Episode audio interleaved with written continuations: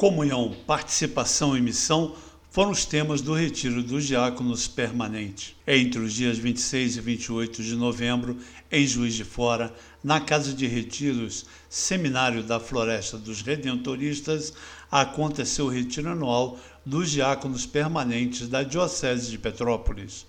O retiro teve como pregador Dom Gilson Andrade da Silva, bispo de Nova Iguaçu, que falou sobre o tema Diáconos para o Serviço da Comunhão participação e da missão na igreja. Na sua primeira colocação, Dom Gilson falou sobre a importância do retiro para a formação espiritual de todo cristão e muito mais para os consagrados.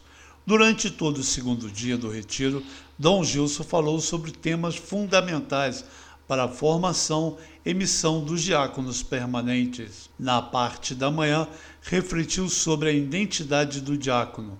Vocês precisam ser discípulos de Cristo, aprender com Ele, para que a vossa vida de diácono seja um reflexo da vida de Cristo, que, segundo o bispo, teve uma postura de diácono quando afirmou: O filho do homem não veio para ser servido, ele veio para servir e, como exemplo de serviço, lavou os pés dos apóstolos.